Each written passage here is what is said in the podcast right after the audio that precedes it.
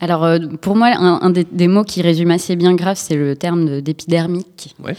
Et, Effectivement, l'épiderme est assez utilisé. Et par conséquent, ça. m'a, ça m'a, de manière assez logique, euh, conduit à, à vouloir vous recommander La Mouche de Cronenberg. Mhm. On parlait de Cronenberg tout à l'heure comme euh, des influences revendiquées de, de Julia Ducournau. Et je pense que ça se, ça se traduit quand même de manière assez nette euh, dans le film.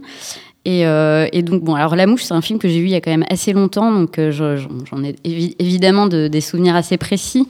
Mais euh, je suis retombée l'autre jour sur, sur, sur quelques, quelques extraits comme ça en passant sur YouTube et ça m'a donné vraiment envie de le revoir parce que j'aimerais bien me, rendre compte d'à quel point le film a vieilli. Mhm. Mais j'avais l'impression assez nette que c'était pas vraiment le cas et que Ça n'a pas bougé. et que Mm. toutes les séquences euh, donc les, les plus épidermi- Mm. les plus épi- épidermiques et les plus malaisantes étaient toujours aussi efficaces.